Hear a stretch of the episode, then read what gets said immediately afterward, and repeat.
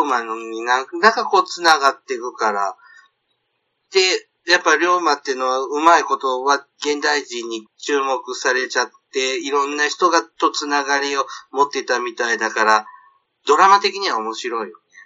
ですよね。いろんな人出せるから。土佐藩の、はい。賛成、賛は参加の賛に、政は政治の政って書くんですけど、吉田東洋という人がいました。いました。はい。大河ドラマにも出てきました。考えてくださいはい。吉田東洋を暗殺した3人います。那須慎吾、安岡かすけ、大石断蔵。と、大井龍馬では、これに岡田伊蔵も入ってるんですけど、岡田伊蔵は関わってないです。もで、この暗殺した3人、那須慎吾、安岡かすけ、大石断蔵のうちの、安岡かすけの子孫が鳥かご放送山本さんです。う、あ、そうなんだ。そうなん暗ですよ。殺者の、えー、さすがコーチの方ですからね。ですね。すごいなぁと思う。このネットワークもこんなところで繋がっているのかっていう。上がるんですね。坂本龍馬の影の部分、有名なイロハ丸。坂本龍馬が乗ったイロハ丸蒸気船が、うん、広島のうん友の浦の沖で、そうすね、足利義明だっけはい。最後の将軍が、そこに流されてますよ。ああ、そはいこにはいいはまいし。たよね。その沖で、紀州の名工丸とぶつかって、ああ、聞いたことある。はい。で、沈んで、で、すざましい賠償金を要求して、その要求額の、今のお金に直すと80億円ぐらいらしいんですけど、 80億。はい。うん。坂本龍馬はもらってないらしくって、で、お金が出た時には、もう暗殺された後っていう。ああ、そうか。なるほど。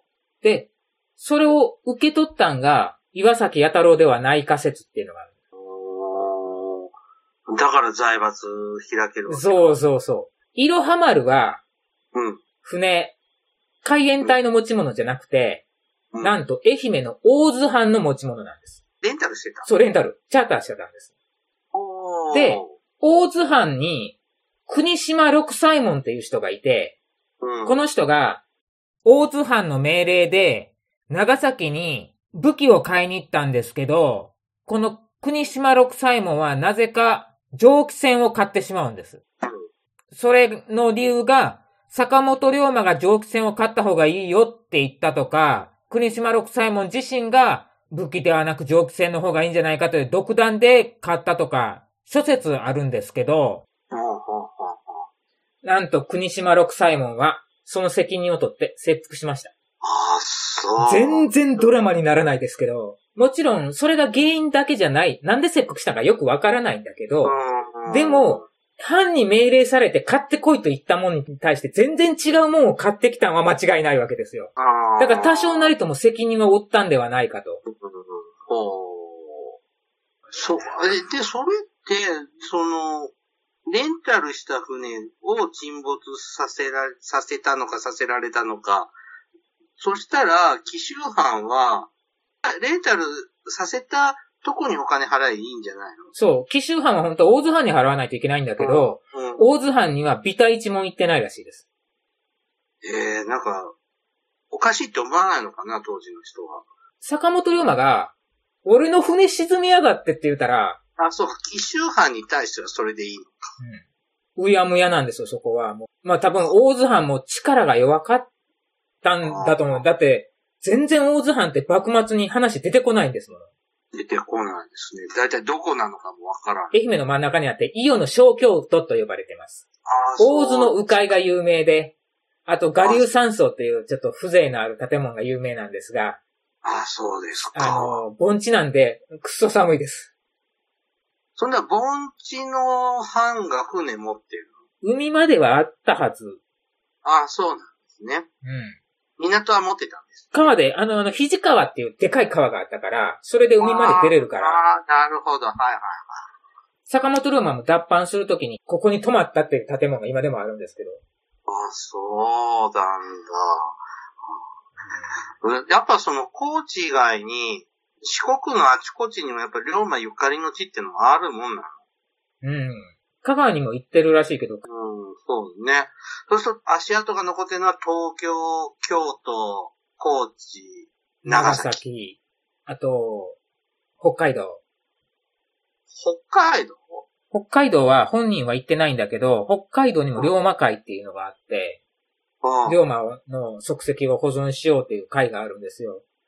うでん、銅像もありますし、それはご子孫の方が行ってるのもあると、坂本龍馬自身が北海道開拓を考えてたんですよ。そうなのうんええ北海道に北添吉馬っていう人を行ってもらおうと思って、あの、視察とかは行ってもらってたんですけど、北添吉馬っていう、あの、おお友達は、池田屋の事件で新選組に殺されてしまうので、北海道開拓はもう頓挫してしまうんですよ。ああ、でも視野に入ってたんそだね。。うそこまで考えてたのすごいですよね。もしそれが成功してたら、今の時代、龍馬村みたいなので村おこしとかしてるかもしれないんだね。ですよね。長崎の坂本龍馬像も見ました。お長崎に行って思ったのは、ドラマじゃあ、はい。すぐはい。亀山社長でしたっけ、はいはい。ありましてね、ホップ、ステップ、ジャンプで俳優さんたちうん。来てましたけど、現実はいっぱい階段あ登って、ねはいはいはい。全然ドラマち違うじゃんって、不平不満を言って帰ってきました。亀山社中っていうのは、後世に付けられた名前らしいですね。あ、そうなのその当時は、車中。おう亀山に作った車中だから亀山車中だけど、亀山地名なの地名。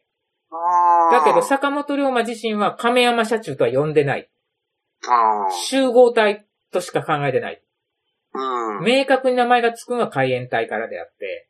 ああ、そうなんだね。じゃあ、それはの、私たちが分かりやすいように誰かがつけ、そうですそういうふよね。こういう名詞化しちゃったんだね。しかも亀山車中の時っていうのは、割とその、組織としてまとまって動いてる実績がないから、だって亀山車中の時に武器を長州にうん。薩摩名義で武器を買って長州に渡すっていうのをやってたから、あれはどっちかっつうと、近藤長次郎のワンマンでやってるから、ああ、はい。それで大使が妬んで腹切らしたっていう、う近藤長次郎腹切っちゃうんですよね。ん。なるほど。あ、そうだったんだ。万十屋長次郎だから、近藤っていう名字ないんですよ。そうだね。でもそうあ、の、武器を斡旋したっていうことで、薩摩藩主と長州藩主両方に越見したことがあるそうです。うーん。もうその頃は喉から手が出るほど武器がいっぱい欲しいもんね。うんあれ、龍馬伝の時の勝海舟って誰やってたっけ武田鉄矢。そう、武田鉄矢だ。うん。すまねえみたいなこと言ってただけなんか覚えて武るな。田鉄矢、どっかで出てくるなと思ってたんですよ。坂本龍馬大好きですから。ねえ。あ、そっかそっか。勝さんをやってたんだ。はい。さすがに坂坂本龍馬演じるのは無理やなと思ってましたけど。もうね、年齢的にね、まあ、10年ぐらい前の作品だけど、まあ、それは無理だね。うん。なんか、大河でも2回ぐらいやってて、そうです幕末二回しかないんですよだとそんなずっと出続けるっていうようなイメージはないね。なんかあの、一時、幕末をやると視聴率が悪いっていうジンクスがあったらしいんですよ。はいはいはい。戦国と赤穂浪士をやると盛り上がるっていうのがあって。あ、殺しね。うん最近ちょっと赤穂浪士ないですね。もうちょっと今ないけど、うん、昔はね、本当に毎年どっかのチャンネルでやってましたもんね。日本人大好きですから、あの話は。うん。だから、幕末はあまりやらなかったんですけど、龍馬伝前後は、だいぶね、西郷さんを主役にしたりとかして、まあ、瀬古とも面白かったし、篤姫も面白かったし。篤姫はめちゃめちゃ面白かったです。うん。あれは次回が、どうなるどうなるどうなるって、ワクワクする展開で終わったから、脚本も大事ですそうよね。あれは脚本が全てですね。うん。残念だったのは、もうやっぱりあの、キリンはちょっと、あー、キリンね。なんかさ、最後も、うーん、な、何かよくわかんなかった。でも最後って、ようやったと僕思いますよ。うん。光秀もしかしたら生きてる説っていうのを。あそうそうですね。えあれ、コロナでねう、ん休止になったりとかで、その不幸もあって、脚本もかいろいろ変わっちゃったんだろうけど、うん、なんか、だって僕はあの、竹中直人が秀吉をやった秀吉の時に、うん、明智光秀のお母さんを、野際陽子さんがやって、信長さんに貼り付けにされて殺されちゃうんだよね。うん、で、もう思いっきり、野際陽子さん、やりまくってたんだけど、うん、これを今度石川さゆりがやるのかなとかって思ったら、そんなの触れもせず、そうそう自然消滅的に消えちゃって、もうなんか、あれ、キリンはもう一回見たいと思わないなうーんって思っちゃうぐらい、ちょっと僕の中では残念な作品になっちゃったなうん去年のあの、鎌倉殿とかも、構成は面白かったんで、うん。鎌倉殿はめちゃくちゃ面白かったですね。うん。あの時代僕苦手なんですけど、13人とか、まあ、全然合議制とか何もわからんかったけど、ようわかるし、毎回毎回オチがやってくるし、うん、2回に1回ぐらいはとんでもないトンチンカンなギャグが入ってるし、はいはい、で、ギャグパートをやる役者さんには出てくるんですよね。北条政子の妹の旦那の坊さん。あれ、ギャグ担当ですよね。とか。あの、おきごとないの面白かったね。 そうそう。と、なんかとんでもないおきごとってずっと唱えるっていう。ほんで全然なんか、それに効力はないとかって自分で言うし。あとコメディ混じりで面白かったね。で、うん、山本浩二がもう主役食ってるような感じで、最初から最後までずっと出てきて、ところどころたんびに裏切ってるっていう。裏切ってるのにそれを隠して乗り切るっていう。うまいなまあ、ラスボスっぽくなってね、うん、うん、面白かったですね。やっぱり、三谷幸喜天才ですよね。うん、真田丸もそうだし。真田丸も面白かったですね。黙れコアッパっていうのもね。で、この間、西村さん出なかったですね。うん。あ、そうか出てない、ね。伊達も面白かったんだけどね、皆さんあんまり良い評価僕もね、伊達大好きなんですよ。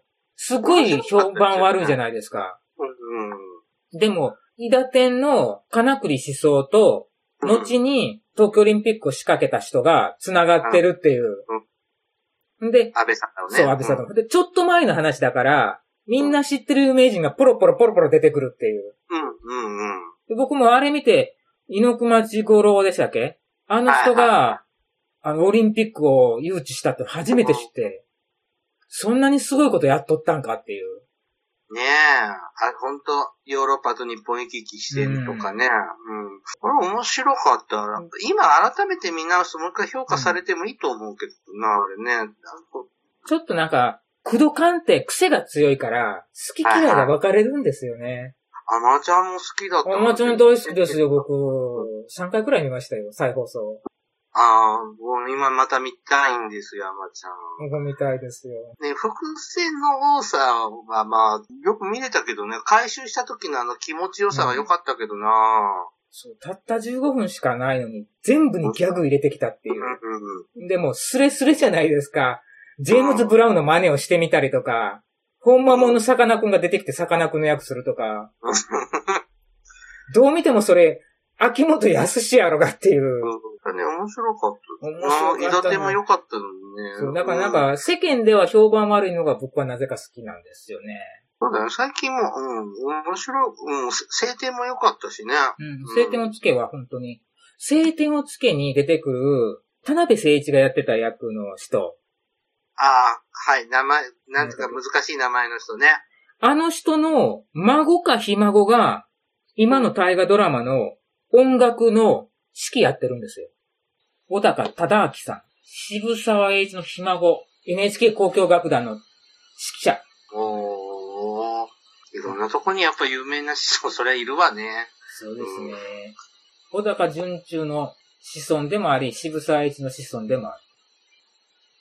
両方の子供が結婚してるから。ね、だからさ、その小高淳中さんって方がさ、うん、なんか富岡製糸場のエピソードなかったでしたっけとそう、富岡製糸場の工場長になるんでしたっけうん。だから、その時に、花もゆうの、。そうそうそうそうなんか出てくるかなと思そうってそうそう、僕も思ったんですよ出ら。れずあーサービス悪っと思った。大阪高尾が、富岡製糸場がある群馬県の県知事やったでしたっけ、うんうん。うん来るかなって思ったら、あれ、スルーだったと思って、ちょっと残念に思いますね。僕も残念に思いました。あの、別の役者さん立ててもいいから、出るかなと思ったら。うん。なんか、ああいうつながりは NHK 弱いんかな同じ役者さんが出てくるっていうのは。いや、でも、中村徹が秀吉やった時に、翌年のうん琉球の風でもちょい役で秀吉でうんもう一回出てたりとか。でも、その辺は、朝ドラとかの方がちょっと、うん過去作のキャラ引っ張り出してきたりとか。そうそうそう。それで思い出しましたよ。新選組で、土方歳三をうん山本浩二さんが演じるんですけど、その後の朝ドラで、あ、あった。朝第一話出てくるんですよ朝だったねうんで出、てた、出てた。一言。、あの、待たせたなって言うんですよ。うん。あれは実際はない、全くそういうエピソードはないらしいんですよね、史実では。無理やりくっつけたりで。まあまあね。でもあれは粋な計らいですよね。 うん。朝ドラの方が遊びが多いね。うんそういやー、でもね、大河も楽しいですのでね。そう、大河ドラマはね。だから、うん、僕大河ドラマの龍馬伝好きですね。大河ドラマを4シーズンに分けたっていうのも、龍馬伝だけですもんね。ああ、そう、フね。ァーストシーズン、セカうんンドシーズン、サード、フォースシーズンでは4つに分けたっていう。最終回だけね、なんか切られたのになかなか死なねえなってう思っんてる。まあそこはね、クライマックスですから、引っ張って引っ張って引っ張らないと。あっさりやられたら、見せ場が。ちょっと長くねって思ったぐらい長かったんだけど、で、面白かった。い印象には残ってますね。うん。花もゆとかあんまり記憶が残ってないけど、これ、龍馬伝も10年以上前。相当前ですだよいぶもっねと。経ちますかね。うん。龍馬伝に、うん。沢村総之丞という人が出てくるんですよ。なんかいたような気がします。はい。これ、要潤さんが演じるんですけど、ああ、あの、あれね。カステラ焼いてた人。そう。 ほんで、この要潤さんは、当時、タイムスクープハンターっていう、あータイムスリップして、当時の様子を聞き取るっていう、うんドキュメンタリータッチのドラマに出てたんですけど、ありましたね。うんうん。なんとそのタイムスクープハンターに、沢村総之丞出てくるんですよ。あ、そう。そう。だから、一人二役で出てくるんですよ。あ、そうなんだ。すごい地味なエピソードなんですけどね。めっちゃこれ好きなんですよ。タイムスクープハンターも好きで見てたから、おー出てきたーってな感じで。ねやってる。もうあれも、前、だいぶ経っちゃうね。だいぶ経ってもう面白っかったのに、もうネタが消えたんか、たぴったりやめてしまういましたけどね。坂本龍馬といえばブーツじゃないですか。ん。ブーツ、はい。で、写真にブーツ売ってますよね。うん。でも、着物でしょうん。着物にブーツだから受けたんですけど、うん。沢村総之丞さんは、写真1枚だけ残ってるんですけど、うん。全身洋服なんですよ。はい。全身洋服でブーツ履いてるんです。普通じゃないですか。そう、普通すぎて 話題にならなかったっていう。あー坂本龍馬は袴にブーツ。で、うん坂本龍馬はブーツを履いてたから、大井龍馬はもうずっとブーツ履いてましたね。龍馬伝どうでしたっけ晩年ブーツ履いてたかどうかっていう。なんかね、ブーツを履いた場面ってのはなんかうっすら覚えてますけど、で、これ僕の持論なんですけど、はい。ブーツ普段履いてなかったんじゃないかと思うんですよ。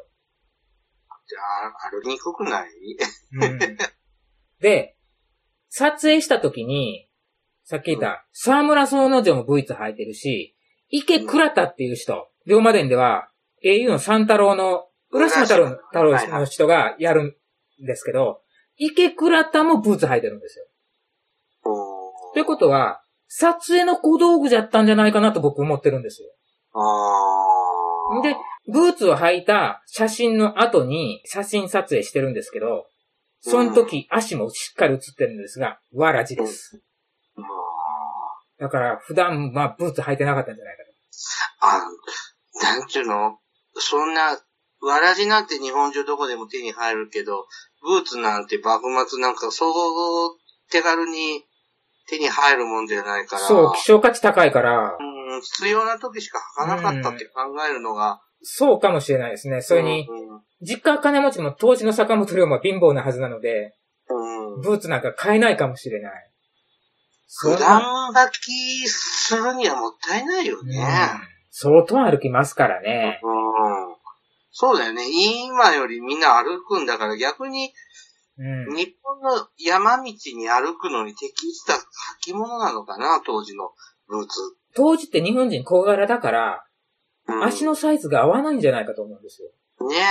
オーダーメイドだったらもっと高いわけだろうから、坂本龍馬のために作られたブーツとはちょっと考えにくいよね。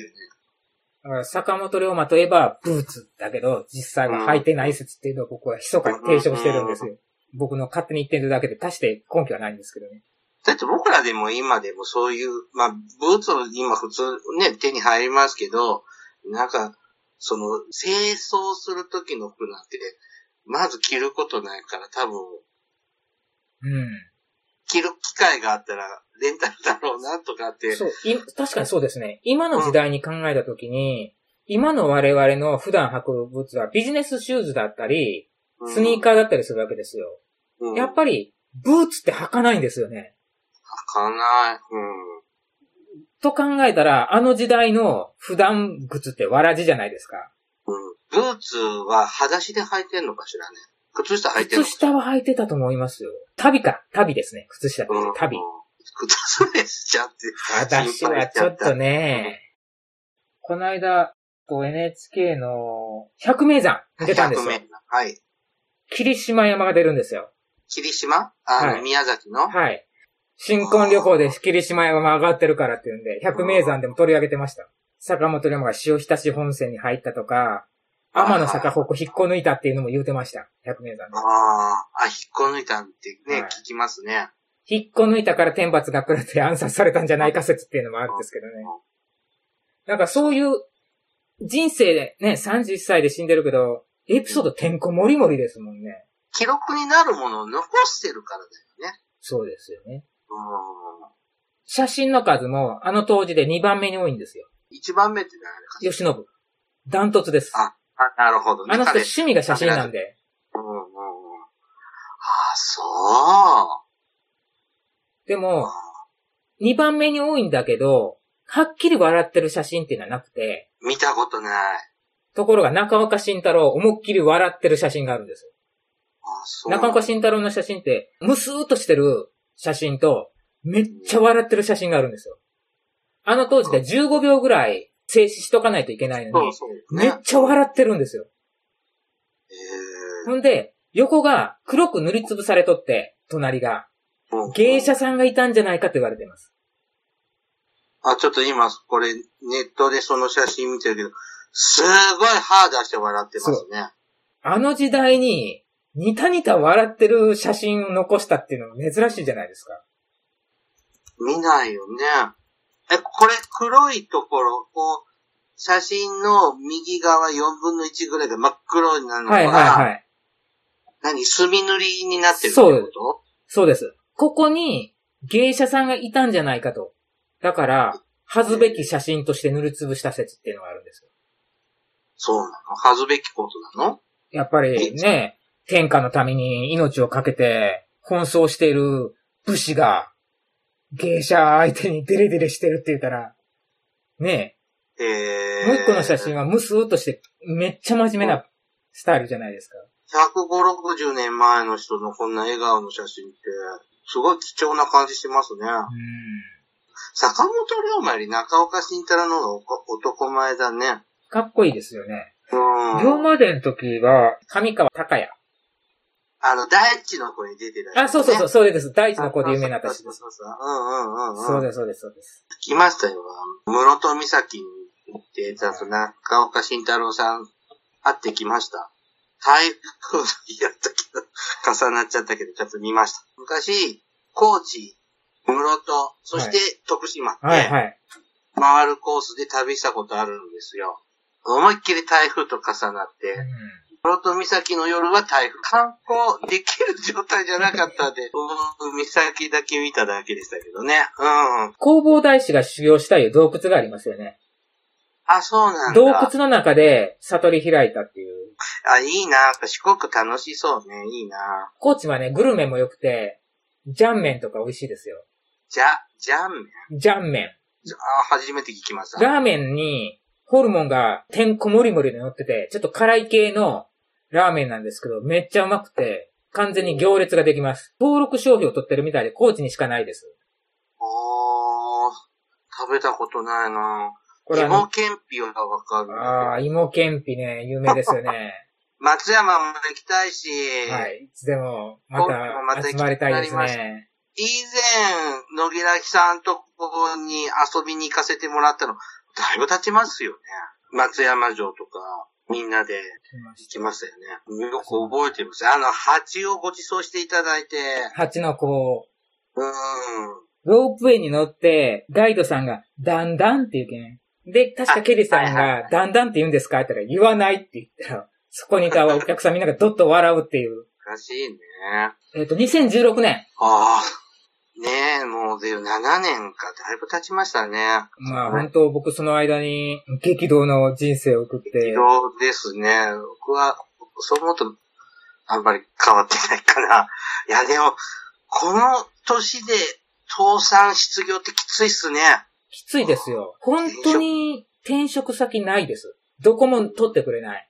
その年齢ではダメですとか、その年齢で入られたら、若い人らが気使うから無理ですとか、気使うから無理ですのはやんわりした言い方なんですよ。まだ優しい方で、きついとこはもう、その年で入って、二十歳で入った人と同じ給料を出すわけにはいかんからとか、一人前になる頃には定年迎えるからとか、めちゃめちゃ言われて20社くらい落ちるんですよ。きついね。そうですよ。で、もうそれでもう、もう嫌になって、ほんでうん、サーフィンしようかとか、自転車で走り回ったりとか、しまなみ海道往復したんもそうなんですよ。あれやってたね、そういうのやってましたね、ラジオでね。うん最初ラジオで、デレッチョの星沢さんがここ遊びに来てくれた時に、しまなみ海道をは自転車で走ろうかとなった時に、船で大三島まで行って、大三島から今治までのたった20キロを電動自転車で走って値を上げたんです。大変だったですね。大変だった。もう機械人間のくせにとか言って相当言われましたけど、うんそれから2年経って会社が、をクビになって、やけくそになって、うん一気に往復140キロ走るっていう。あれ、そんな離れてるのはい尾道まで70キロあります。ああ、そう。それもすごいな。どんどんどんどんなんか肉体派になっているやいやね、全然もう腹ブヨブヨですけど、もうあれはもう完全にノイローゼだったからできた。うん。ケリーさんから番組の宣伝をお願いします。はい、ありがとうございます。僕、主に日本の歴史のことを話すラジオ、略しておもれきをやっております。2023年の4月に配信500回迎えます。約10年間、1回も休まず、毎週配信してきて500回迎えます。ちょっと特別感があるので、頑張って、ちょっと番宣もしております。よかったら、ぜひ、おもれきも聞いてください。よろしくお願いいたします。お願いします。おもれきはもう私もよく聞いてますので、非常に歴史好きにはたまらない番組ですので、皆さん聞いてください。お願いしますお。願いします。それでは皆さん、さようなら。さようなら。パチパチパチパチ。